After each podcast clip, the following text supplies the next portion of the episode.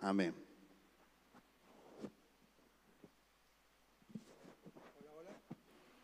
Hola.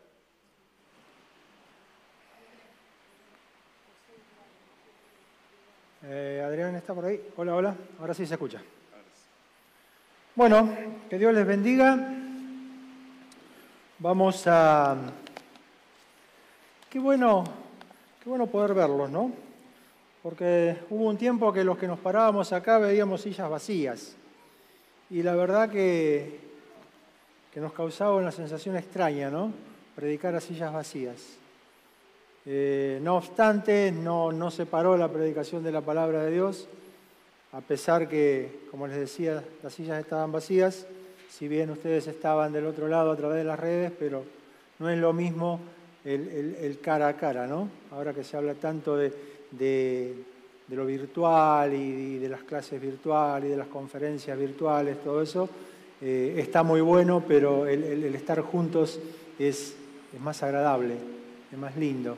Y qué bueno eh, todos los valientes que hoy desafiamos la tormenta, la lluvia, la tempestad y, vinimos, vinimos en contra de las, del clima que nos, jugó de forma contraria y pudimos venir a, dar gloria, a exaltar el nombre de Dios, a, exaltar su nombre, a declarar que Él vive, que Él reina, que Él gobierna. Y, y en esta tarde les traigo una palabra. Eh, el, mensaje, el título del mensaje se llama, o le puse, Advertencia sobre falsas doctrinas. Es un tema pesadito, es un tema muy actual, es un tema muy vigente, no porque lo diga yo, sino porque lo dice la Escritura. El Señor nos advirtió en, prácticamente en todo el, Nuevo Testamento eh, que esto iba a pasar. Y también nos advierte que en los últimos tiempos esto se iba a incrementar. Venimos predicando hace rato de las señales de los tiempos, lo que va a suceder, lo que está sucediendo, lo que falta por suceder. Y, también creo que es, importante tomar eh, este tema muy seriamente porque, bueno, eh, eh, la palabra dice que aún los escogidos podemos ser engañados. Y nosotros todos los que estamos acá somos escogidos, somos elegidos por el Señor. Entonces creo que es, es muy importante tener en cuenta eh, que van a venir falsas doctrinas, que hay falsas doctrinas, no desde ahora, desde hace dos mil años, porque los, los versículos que vamos a citar, los pasajes que vamos a ver, justamente datan de, la iglesia primitiva, del comienzo de la iglesia primitiva. Estamos hablando de la década del 50 aproximadamente de nuestra era, o sea que eh, una cuenta rápida, 1170 años, hace que el, que el apóstol Pablo, el apóstol Pedro nos hablaron de, esta falsa doctrina. Y ya las tenían ellos dentro de, sus iglesias. Y, el Señor eh, tuvo la delicadeza de dejarlo plasmado en su palabra para que nosotros hoy podamos estar atentos, eh, podamos eh, ver qué nos dice, cómo fue, cómo pasó, cómo sucedió, dónde, cuándo, cómo, y, poder, en función de, toda esa información, poder nosotros estar eh, atentos, estar en guardia, estar velando, estar orando como iglesias estar preparados como iglesia para cuando, cuando entre algo que no esté alineado a su palabra, rechazarlo automáticamente. O sea, todo, toda enseñanza, toda enseñanza tiene que pasar siempre por acá. ¿no? Esto es un filtro. No, no hay enseñanza que nosotros podamos recibir de nadie, de nadie que no pase por la palabra. Yo todo lo tengo que cotejar, filtrar tiene que estar todo alineado a la palabra. Entonces cuando hay una enseñanza o, algo que escucho en internet o hago un curso o lo que fuere que no está alineado a esto, automáticamente lo tengo que desechar porque no es de Dios. Entonces, y eso tiene que ver justamente con lo que es la doctrina. ¿Qué es una doctrina? Una doctrina es un conjunto de ideas, eh, enseñanzas o principios básicos defendidos por Puede ser un movimiento religioso, puede ser un movimiento político, pero es lo que básicamente un grupo de personas cree y defiende y se basa en esa doctrina. Y si vamos a un, a un significado más bíblico, nuestra doctrina está acá, es la palabra del Señor, es la Biblia. Acá está, están los puntos básicos y fundamentales que nosotros debemos respetar porque es lo que el Señor dejó escrito, es la doctrina de la iglesia, la doctrina que elaboraron los, los primeros creyentes, los, los apóstoles, es la doctrina apostólica. ¿Por qué? Porque el Señor Jesucristo eligió a doce personas primeramente y con, con ellos comenzó lo que hoy llegó hasta nuestros días. Y gracias a esas doce personas el Evangelio llegó a nosotros. Y ellos, como fueron los que comenzaron, fueron los que sentaron las bases de la iglesia. Y las bases de la iglesia tienen que ver justamente con la doctrina de la iglesia. ¿Se entiende? ¿Se entiende? ¿Queda claro que es una doctrina? Es, es lo que yo tengo que creer es donde yo me tengo que manejar. Es como si fuera ese camino rojo que está acá delante mío. Si esa es mi doctrina, yo no puedo pasarme al gris de la izquierda ni pasarme al gris de la derecha. Tengo que mantenerme en esa línea porque ahí es donde yo tengo que caminar, donde yo tengo que pasar mi vida junto al Señor y recibiendo enseñanzas que el Señor nos da a través de su palabra, a través de las predicaciones, pero sin correrme, sin salirme de esa doctrina. ¿Se entiende? Eso es una doctrina. Y como hay, como hay doctrinas, también hay doctrinas falsas, hay doctrinas verdaderas, en nuestro caso la palabra del Señor, pero también hay doctrinas falsas. ¿Qué es falso? Muy simple, algo que no es verdadero, algo que no es auténtico. Existe copia de todo, de todo, pero cada parte de ese todo tiene un original. Y después se hacen copias que no son obviamente originales. Y muchas son falsificadas como el caso del dinero. El dinero sabemos que, tiene un, montón de, temas de seguridad justamente para evitar que se falsifique. Y sin embargo, hay gente que se pasa su tiempo tratando de falsificarlo y lo logran, y lo logran, y lo logran. Y, las personas que manejan dinero a diario, ellos no se ponen a, estudiar los billetes falsos que reciben, sino que ellos se ponen a conocer bien el billete verdadero y cuando conocen el verdadero, cuando tocan un billete falso, automáticamente se dan cuenta, lo palpan. Entonces, llevémoslo a eso, a, lo nuestro, a la iglesia. ¿Cómo conocemos algo falso? Cuando conocemos lo verdadero, cuando conocemos la verdad. Entonces yo conozco lo verdadero y lo falso automáticamente lo voy a rechazar, conociendo lo verdadero.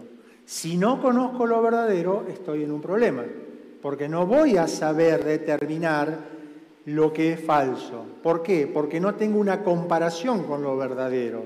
¿Se entiende? Por eso siempre me van a escuchar decir hasta el cansancio que tenemos que leer, estudiar y escudriñar la palabra. Para eso tenemos, gracias al Señor, en nuestra entidad un seminario, seminario teológico. ¿Qué hacemos? Estudiamos la palabra.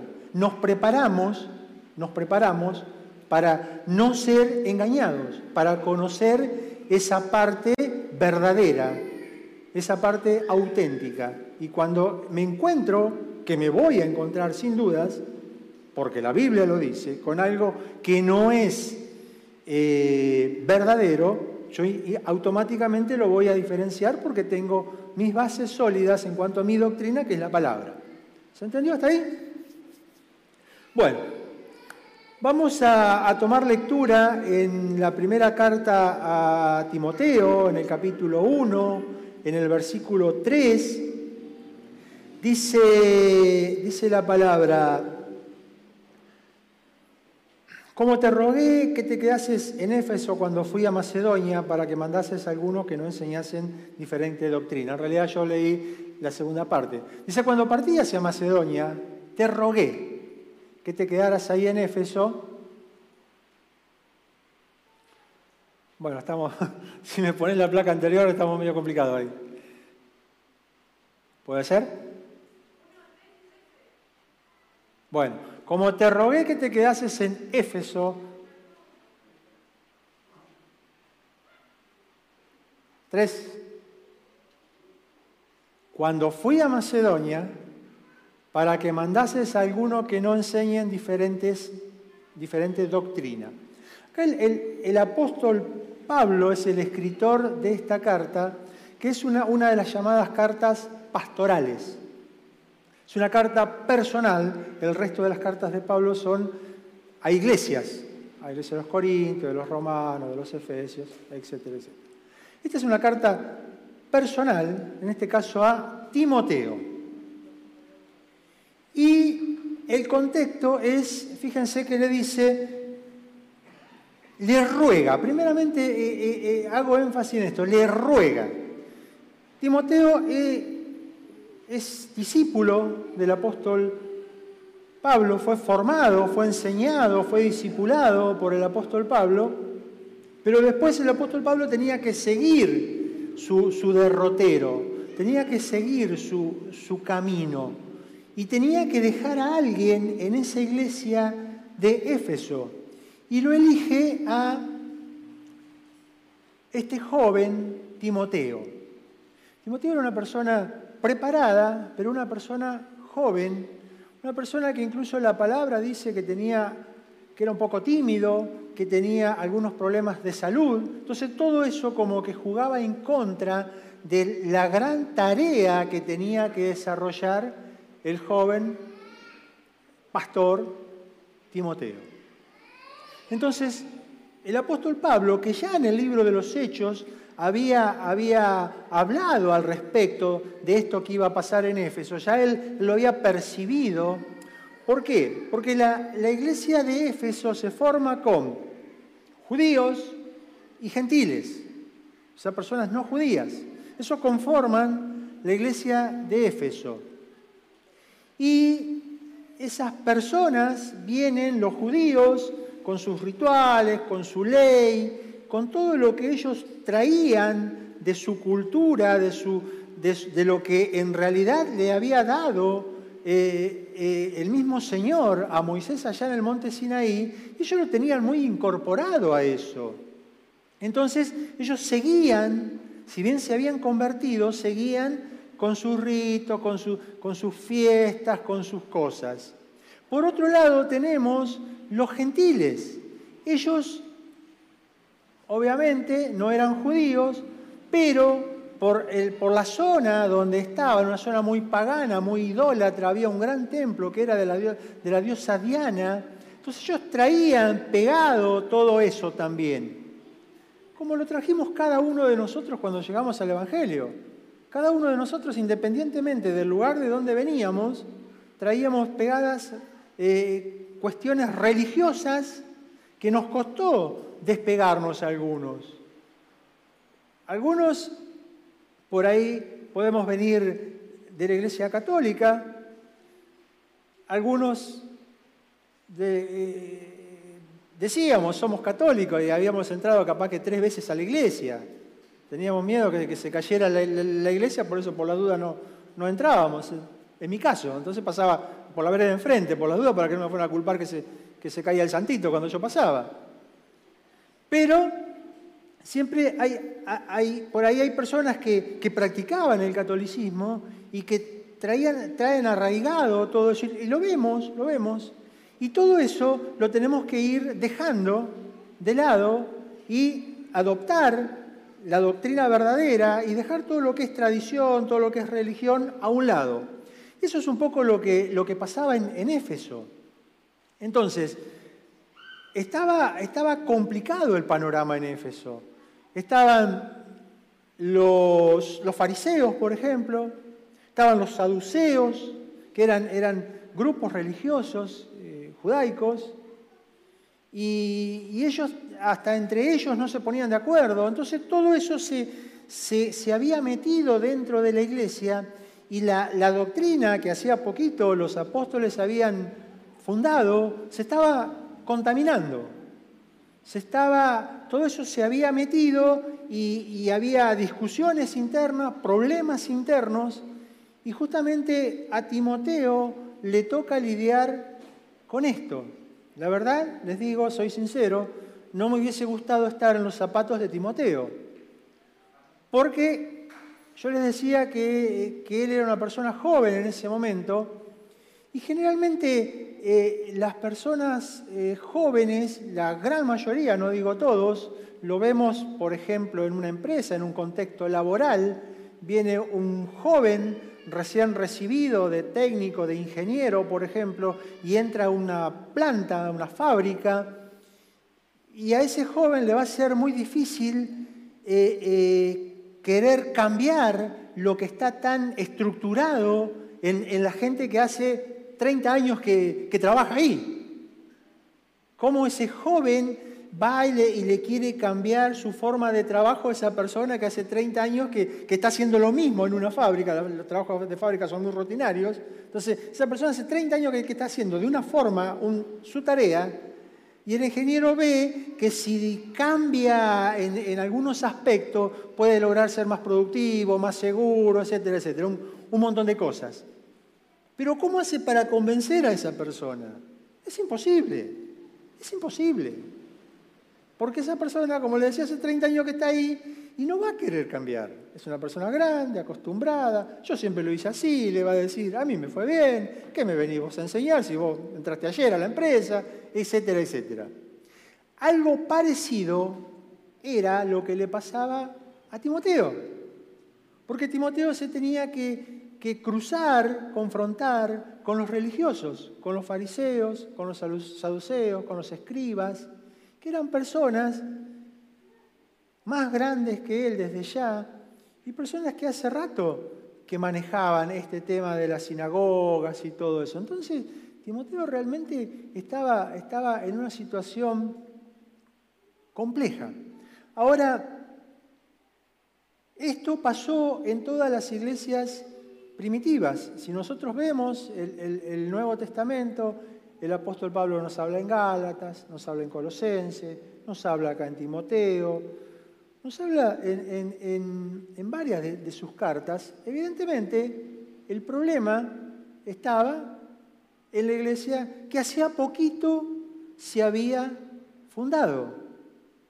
Nosotros sabemos que el Señor Jesucristo muere aproximadamente a los 33 años y ahí se funda su iglesia a partir de Hechos capítulo 2, cuando se da Pentecostés, ahí queda, digamos, oficialmente fundada la iglesia. Entonces, y acá estamos, las cartas del apóstol Pablo son entre, el 50 y el 60 de esta era, así que 25, 30 años. Imagínense, imagínense si en 30 años todo eso se infectó una palabra que está muy de moda hoy, se infectó esa iglesia, esas iglesias, porque no solo era la de Éfeso, sino la, de los Gálatas, la de los Colosenses, todas, la de la zona. Imagínense hoy, dos mil años de que se fundó la iglesia.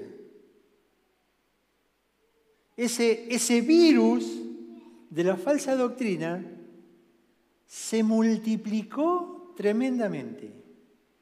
Mutó, como se dice ahora, millones de veces. Se crearon cepas, para hacerlo bien actual, de todo tipo.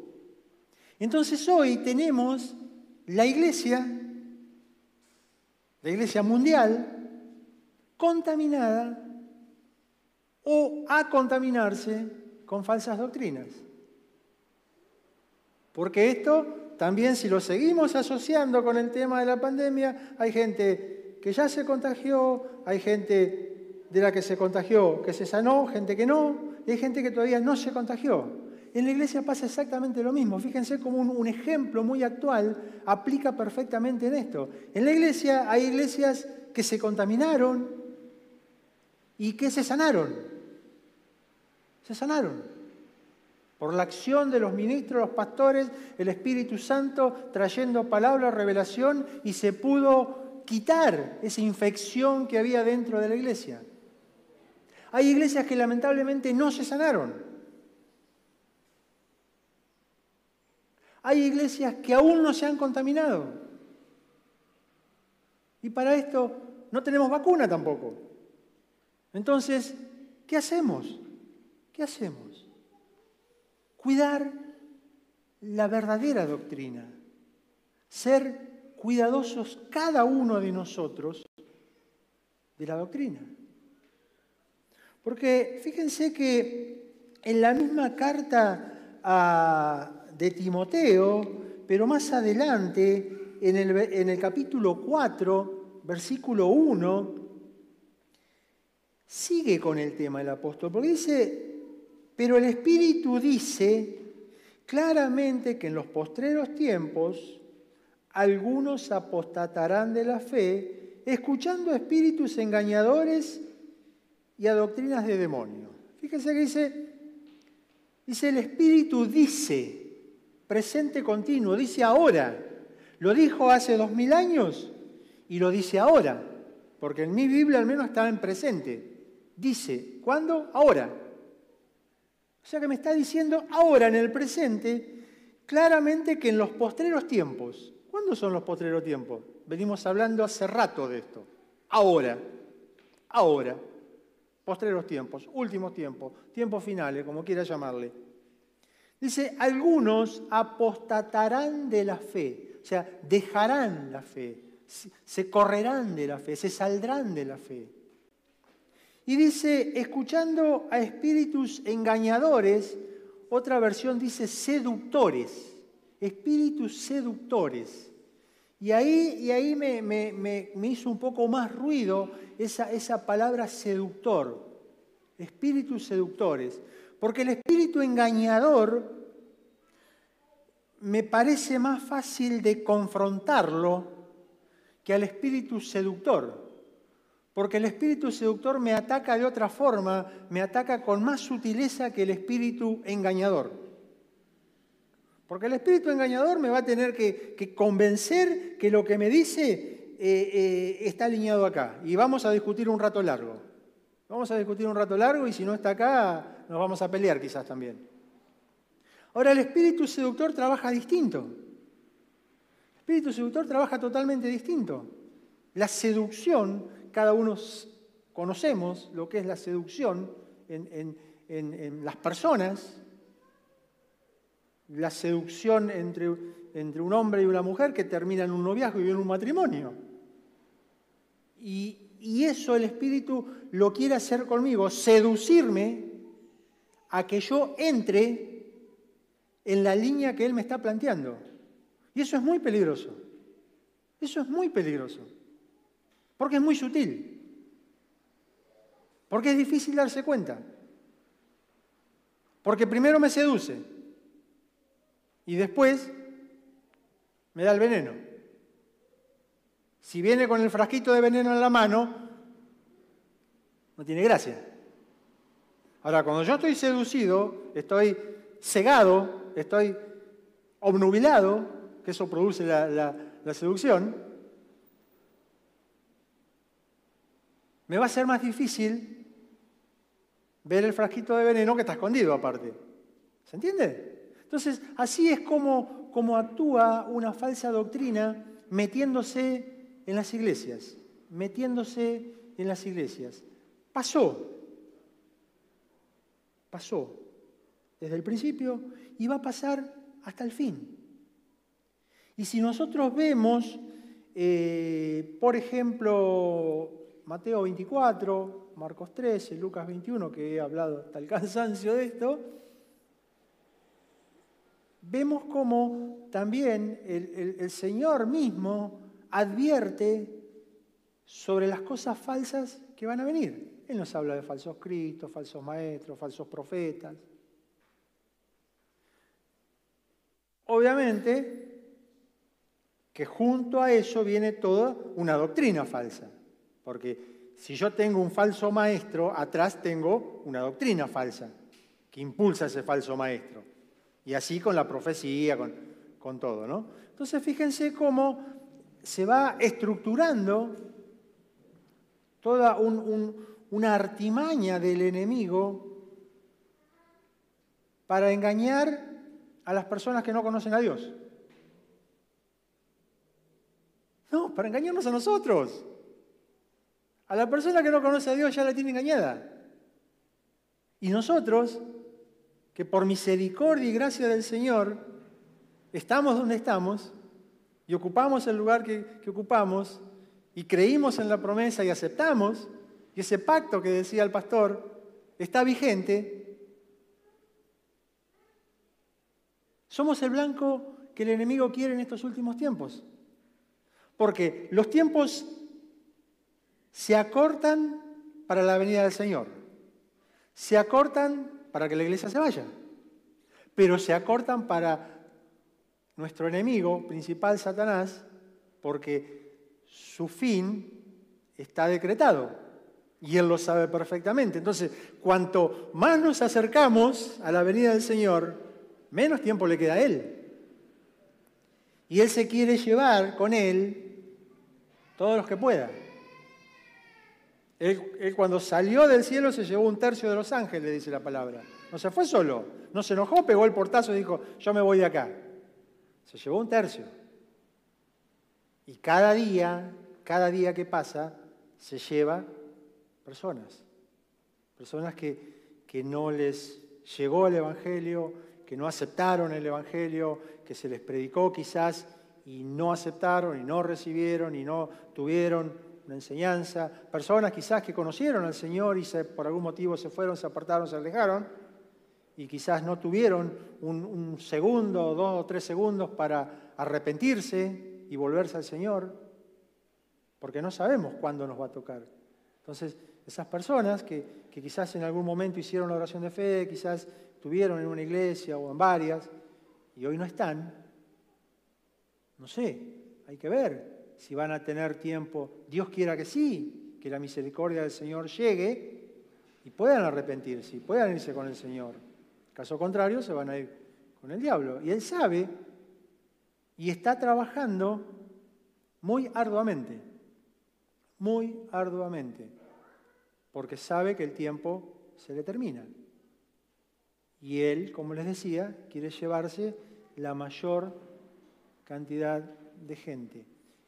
El Señor nos viene hablando a través de, las últimas palabras, como hemos hecho repaso, creo que todos los que predicamos ya en, el último mes, si se quiere, de perseverar, de, pasar los desiertos, pasar las pruebas. Y, y, tiene, todo eso también tiene que ver con cuidar, cuidar de la doctrina, con cuidar que miro, que escucho, que leo. Cuidar de lo que llega a mis oídos o a mi vista, siempre tener la Biblia cerca y no, no quedarme con esa versión. La Biblia nos da un, un, ejemplo hermoso de los hermanos de Berea. Dice que Pablo predicaba y ellos chequeaban. Y está perfecto. Y está perfecto, es lo que tenemos que hacer. Cada vez que, acá se, se, lee una porción de la Biblia, se enseña una porción de la Biblia, ustedes tienen, les la obligación de chequear que, que lo que yo estoy diciendo se los esté diciendo conforme dice la palabra. Por eso es tan importante tener la Biblia, el celular, lo que sea, ahí a mano y chequear. Creo que a nadie que esté acá parado predicando como estoy yo en este momento le va a molestar que alguien abra la Biblia y busque el versículo que yo cite. Está perfecto eso. A mí me, produce gozo eso. No piensen que el que está acá se, se va a enojar. Porque ustedes me conocen desde hace años. Pero eso no, no anula que yo les traiga una falsa enseñanza. Para nada. Nos conocemos todos, somos grandes amigos, pero las cosas pasan.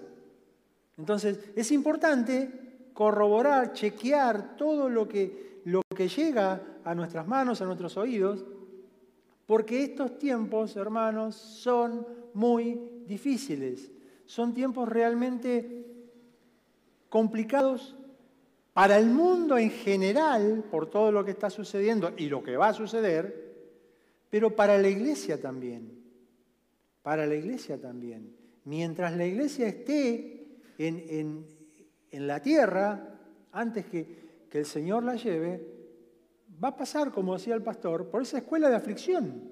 Y esa escuela de aflicción tiene tantas materias porque no es solamente la prueba, que me, pasó esto, que se me rompió el, auto, que se me cayó el árbol arriba del techo, no sé, lo que fuere. ¿no?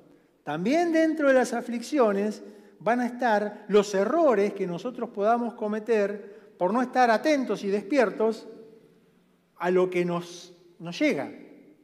Hoy en día, los medios masivos de comunicación, o Internet si se quiere, las redes, son bárbaras, son fenomenales, si las usamos bien. Ahora, si las usamos mal, son tremendas, son tremendas. Entonces, como hay, uno abre lo, lo que fuere y hay un menú tan amplio, pero tan amplio, yo quiero estudiar un tema, escuché acá que predicaron un tema X y llego a mi casa, ah, voy a aprender la compu y voy a mirar a ver, a ver qué, qué, más, qué más puedo aprender de esto. Y prendo la compu y tengo un espectro totalmente así, de una punta a la otra. Y en ese espectro tan grande yo tengo que saber medianamente filtrar qué es lo que tengo que sacar de ahí, qué es lo que me sirve de ahí, porque ahí hay, desde acá hasta acá hay basura en ese espectro. Y de acá para allá hay basura mezclado con, con cosas buenas. Y capaz que acá lo último tengo todo bueno. Ahora, ¿cómo hago yo para, para saber determinar qué es lo bueno y qué es lo malo? Lo llamo al pastor y le pregunto. Me llaman a mí y me preguntan. Está bien, bárbaro. Me parece bárbaro, se puede hacer. Pero una forma muy eficiente es conocer esto. Si lo que yo tengo no está de acuerdo con esto, eso es una falsa doctrina, porque está desechando la verdad. Un ejemplo muy, muy burdo. Si yo agarro un estudio y, duda que Jesucristo nació de una virgen, y ya estamos en problema. Eso es básico en la doctrina. Eso es básico. O sea, yo no puedo, no puedo tomarlo ni con pinzas. Ni decir, ah, no, a ver, voy a seguir indagando en, esta página a ver cómo llega al final, a ver si al final capaz que lo acomoda, capaz que, lo, que se equivocó y lo, lo, revierte. No, no lo va a revertir. Si te está diciendo que Cristo no nació de una virgen, ya no, no hay más, no hay más charla, no hay más diálogo, no hay más, no hay más oportunidad y posibilidad de, ver ese estudio. Desechémoslo automáticamente. Pero ¿qué pasa? Eso es algo grueso, si se quiere. Ahora, ¿qué con lo fino? Ahí, ahí es más complicado. Ahí es más complicado. Porque ya tengo que hilar más fino. Entonces ahí se me puede complicar. Entonces, ¿cuál, cuál, qué, qué, nos tendríamos que llevar hoy, en esta tarde? ¿Qué, qué el, el Señor nos quiere decir hoy? Que tengamos cuidado que seamos cuidadosos, que seamos cuidadosos, que nos preparemos. Si estamos leyendo la Biblia, leámosla más. Si la estamos estudiando, estudiémosla más. Hoy hay infinidades de posibilidades de hacer cursos, de hacer un montón de cosas. Entonces, preparémonos, preparémonos, porque las falsas doctrinas no están en Estados Unidos, en Centroamérica, están dentro de las iglesias.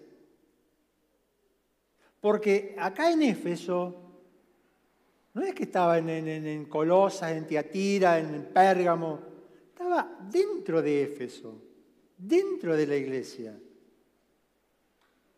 Y en las iglesias, cualquiera que usted quiera ver hoy, ¿dónde está la falsa doctrina? Adentro, adentro está.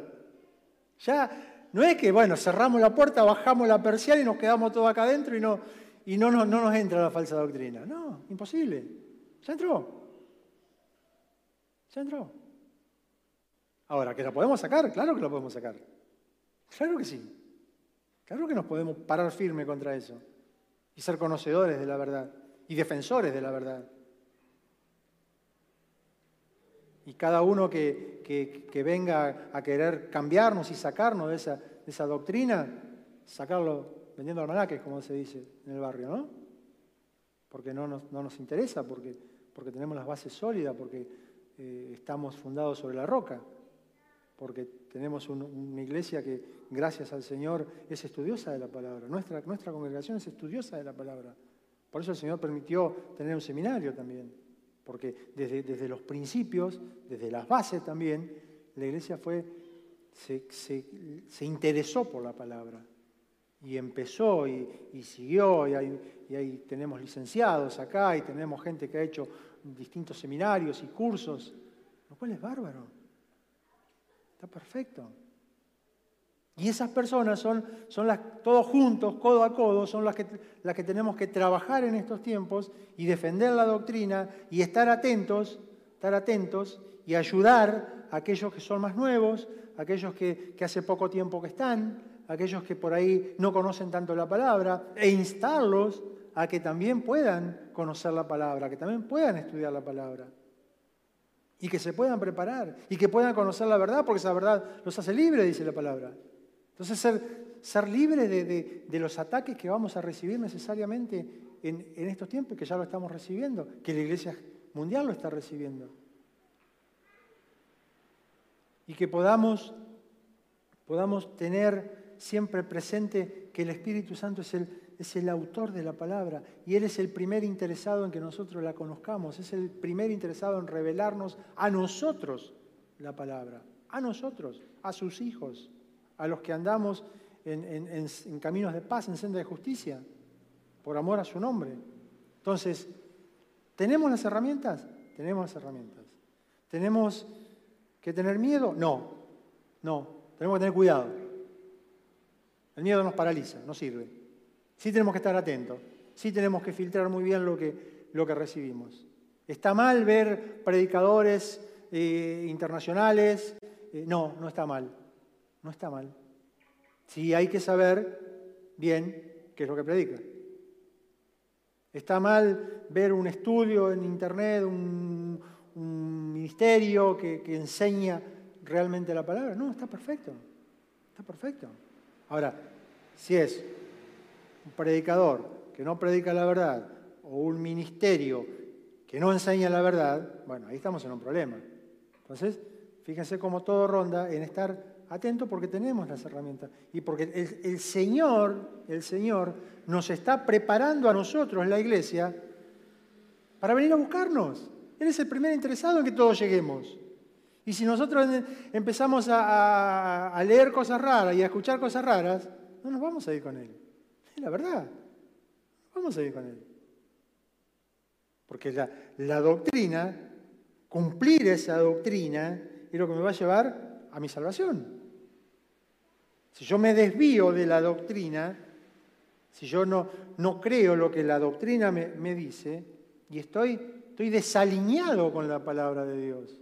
Y si estoy desalineado con la palabra de Dios, no estoy creyendo a Dios. Y si no estoy creyendo a Dios, Dios es misericordioso, es amor, todo, pero es justo.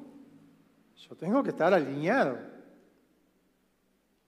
Dice, dice que Él es Dios celoso, que Él nos anhela celosamente, nos cuida, nos guarda, nos protege. Póngale la palabra que usted quiera. Y lo hace por amor. Pero la decisión la tenemos nosotros, no nos obliga. Entonces el cuidado también tenemos que tenerlo nosotros. ¿Qué estamos ¿Qué comida estamos comiendo? ¿Con qué nos estamos alimentando? Creo que cualquiera de nosotros, cuando va a un mercado, a un, negocio a comprar un alimento, inmediatamente lo chequea, que, esté en condiciones. Si el alimento está, está, no está en condiciones para comerlo, no lo voy a comprar. O si lo compré y me lo olvidé en un rincón de la heladera, que también puede pasar, y se puso feo y no lo voy a comer, no se lo voy a dar a mi familia, lo voy a tirar, lo voy a desechar. Porque no me puedo alimentar con eso, porque es basura. Y con la palabra pasa igual. Con la palabra pasa igual. Ahí está la verdad absoluta, absoluta, esto es absoluto, esto no es relativo, esto es absoluto, esto no se puede discutir. O lo acepto o no lo acepto. Ahora, si lo acepto, yo no puedo, ah, no, pero a mí me parece que esto puede ser inventado, que esto no. No, no, no, no, no. Si lo acepto, acepto todo el conjunto. Y me manejo ahí. Y si no, tengo la libertad de no aceptarlo. No lo acepto, listo, me voy para otro lado y vaya a saber qué va a ser de mí. Pero el tema, eso es una decisión en todo caso. Y cada uno es responsable de sus decisiones. Ahora el tema es cuando somos engañados. Ahí la cosa cambia. Ahí la cosa cambia porque, porque yo no decidí. Cuando quise acordar estaba hasta acá. No decidí, me engañaron. Como cuando nos, puede pasar, Dios quiera que no, no sé, un, negocio que uno hace y, no sé, compra un auto, por ejemplo, y uno lo va, y lo compra de, de buena fe, resulta que el auto era robado, fundido, no sé, lo que fuere. Y yo fui engañado, yo fui a, comprar lo que yo quería de buena fe, pero la persona que me lo vendió en este caso me engañó. Entonces, cuando, cuando yo eh, escucho al predicador tal o cual, yo lo escucho de buena fe. Yo voy y lo escucho de buena fe porque el hermano habla bien, qué lindo, qué elocuencia que tiene, qué bárbaro cómo habla, cuánta gente lo sigue, millones de personas lo siguen. Mirá, mirá los likes que tiene, mirá los, las visitas que tiene en la página, mira los suscriptores que tiene. No me asegura nada, ¿eh? No me asegura nada eso. No me asegura nada. Porque esa persona puede engañar a uno o a millones, o a cientos. Entonces, el Espíritu nos dice claramente que en estos tiempos algunos escucharán espíritus engañadores y seductores. Que Dios quiera, Dios quiera que podamos tener esos nuestros oídos atentos, nuestros cinco sentidos puestos en esto que, tan hermoso que el Señor nos ha permitido y nos permite vivir, y que podamos cuidarlo, cuidarlo, cuidarlo para, para todos nosotros. Porque el lugar está para todos nosotros. El Señor fue y ya los preparó. Y tenemos que cuidarnos unos a otros. Entonces, como decía la prédica del, viernes pasado, yo ya te avisé. Ahora queda en vos qué haces. Yo ya te avisé. Y el Señor nos viene avisando en los últimos tiempos muchísimas cosas, muchísimas cosas. ¿Y qué? ¿Se acordó ahora el Señor de avisarnos todos juntos? Antes no, no estábamos en la agenda del Señor. No, siempre estuvimos. Pasa que son tiempos realmente complicados. Para ULAB, sí. Para el resto, también. Entonces, que el Señor nos ayude, si quieren subir los músicos, que el Señor nos ayude a, poder perseverar, a poder, en estos tiempos tan, tan complicados y tan contrarios, poder estar firmes guardando, cuidando nuestra integridad, guardando y cuidando lo que el Señor nos dejó para cada uno de nosotros. Su palabra, su palabra, su palabra es verdad. El Señor dijo, yo soy la verdad. Entonces, esa verdad nos la dejó para que nosotros transmitamos esa verdad sin poner, sin quitar, sin sacar, sin cambiar, sin adulterar. Pero lamentablemente hay personas que entraron en ese juego de cambiar, sacar, saco un poquito de acá, saco un poquito de acá, muevo. Y no, no es un tablero de ajedrez que yo muevo los versículos bíblicos y los acomodo como a mí me gusta. No, no puedo. No puedo. Entonces, que el Señor nos ayude, que el Señor nos, nos guíe y nos fortalezca. Y vamos, vamos a orar para que el Señor nos dé, nos dé sabiduría, nos dé entendimiento como dice el, apóstol Pablo en, Efesios, espíritu de revelación y de conocimiento. Padre Santo, Padre bueno, Padre maravilloso, primeramente te damos gracias, Dios. Gracias por tu amor, por tu grandeza, por tu fidelidad, por tu misericordia.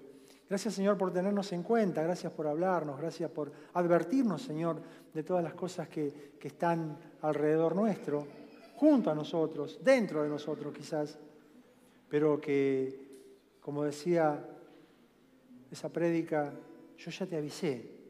Ahora Señor, pon en cada uno de nosotros la fortaleza, pon en cada uno de nosotros eh, las ganas de poder, con este aviso que nos diste, actuar y poder actuar a favor, a favor, Señor, de, la verdad, a favor de, de, estar apercibidos, estar atentos, Dios, que nadie nos engañe, que nadie, nadie nos venda una mentira, Señor. Tenemos tu santa y preciosa palabra, Dios. Movilízanos, Señor, a, escudriñarla, a buscarla, a leerla y releerla y encontrar esos tesoros escondidos que vos dejaste, Dios. Espíritu Santo trae revelación de tu palabra. Espíritu Santo abre nuestros ojos, nuestros oídos espirituales para escuchar tu voz, nuestros ojos para ver, Señor, en tu palabra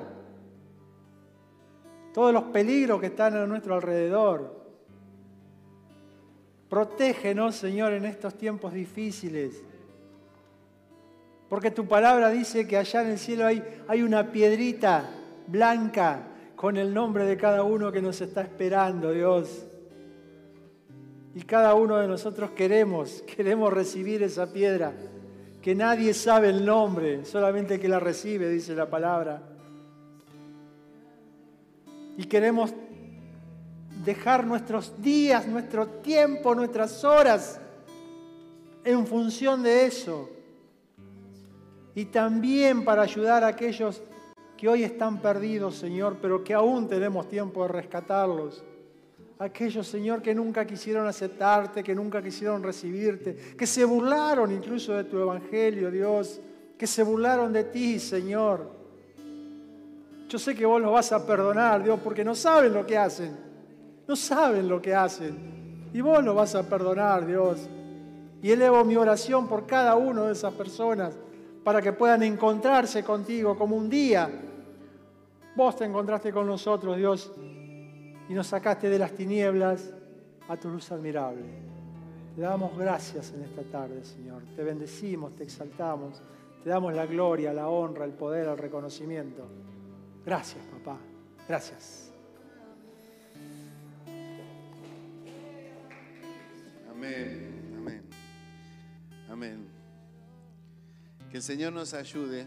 Es siempre oportuno y a tiempo. Hay una canción que dice, justo a tiempo. Justo a tiempo llegó el Señor. Miren, hermanos, hace dos, tres semanas o una semana, no me acuerdo bien la fe, los días, porque soy medio eh, desmemorizado en eso, pero uno de los hermanos recibió acá y vino a hablar conmigo, ya habíamos orado, habíamos eh, reprendido espíritus inmundos y dijo que hay espíritus inmundos de falsa doctrina que están queriéndose infiltrar dentro de la iglesia. Entonces es importante que estemos atentos. Y algunos pueden decir, pero ¿cómo hago yo para estar atento? Miren, Dios se encargó de establecer la iglesia. Amén. ¿Sí? ¿Están conmigo? Y en la iglesia Dios puso pastores, que son los que guían al rebaño. Así dice la escritura. Y a nosotros como pastores nos da recomendaciones de que tenemos que hacer la tarea de pastorear a nuestra gente. ¿Y saben qué es pastorear? ¿Sabe lo que hace el pastor? Lleva a las ovejas a que coman buen pasto. La palabra es el alimento para nuestras vidas. Entonces nosotros tenemos la responsabilidad de darles de comer a ustedes buena comida, buen pasto. Entonces, cuando ustedes miren cosas como decía Alberto, pueden mirar lo que sea, pero siempre, antes de tomar una decisión de tomar algo, de recibir, de comer eso algo, vengan y consulten.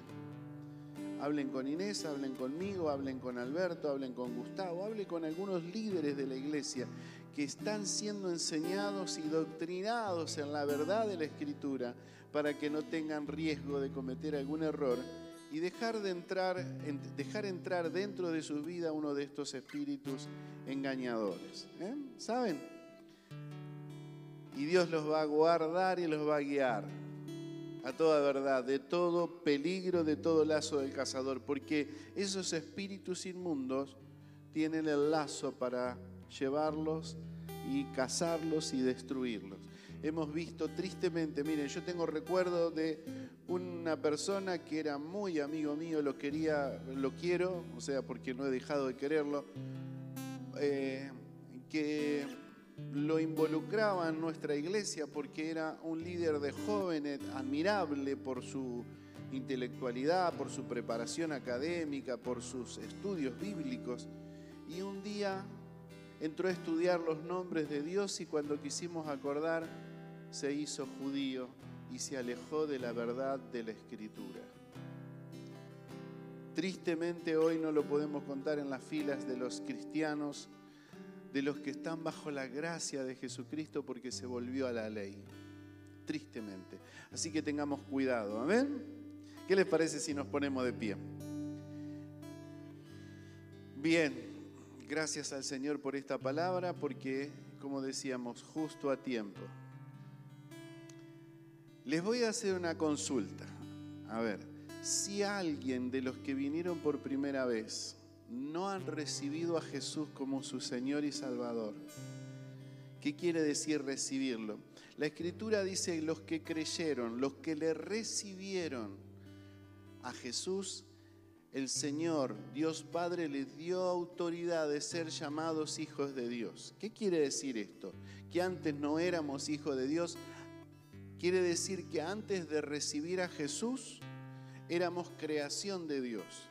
Pero cuando recibimos a Jesús en nuestro corazón, Dios nos otorga por esa decisión a través de Jesús ser llamados hijos de Dios. Y no es simplemente tener un nombre de hijo de Dios, sino todos los derechos que la persona que es hijo tiene de parte de su Padre, Dios. Así que si, tomaste esta decisión no hace falta, pero si no tomaste esa decisión, y querés hacerlo en esta noche, yo te invito que ahí donde estés, no te vamos a hacer pasar ni que pases vergüenza, sino donde estás, levantes tu mano y alguien se va a acercar para guiarte en una oración. Si no es así, bueno, que el Señor te bendiga igual y la oportunidad y la, la posibilidad de parte de Dios siempre está ahí. Dios no obliga a nadie Dios no se mete en la vida de nadie si no le dan lugar.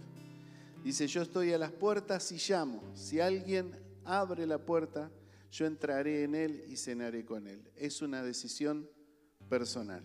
Pero aquel que quiere tomar esta decisión puede abrir su corazón y recibir a Jesús y es la mejor decisión que podemos tomar en nuestra vida. ¿Sí? Bien, vamos a hacer una oración y luego cantamos. Para cerrar. Vamos a eh, bendecir las ofrendas y vamos a despedirnos. Querido Señor, te damos gracias por este tiempo, gracias por la bendición de toda esta gente que nos visita, Señor, por primera vez. Gracias, Señor, por mi cuñado José, por mi cuñada Gladys, que también nos han acompañado en esta noche bendice sus vidas. Gracias por la palabra que seguramente es oportuna y necesaria para la edificación de la iglesia. Señor, acompaña a mis hermanos al regreso de sus hogares. Te agradecemos porque podemos también Señor, demostrar nuestra adoración a través de nuestras ofrendas y nuestros diezmos. Gracias porque tú amas al dador alegre y provees y bendices y das todo lo que necesitamos. Señor, de esta manera cerramos esta reunión de culto, de alabanza y de predicación de tu palabra en el nombre del Padre, del Hijo y del Espíritu Santo. Amén. Cantamos y luego nos saludamos. justo a tiempo. Me miró y no pude resistir tanta gracia sobre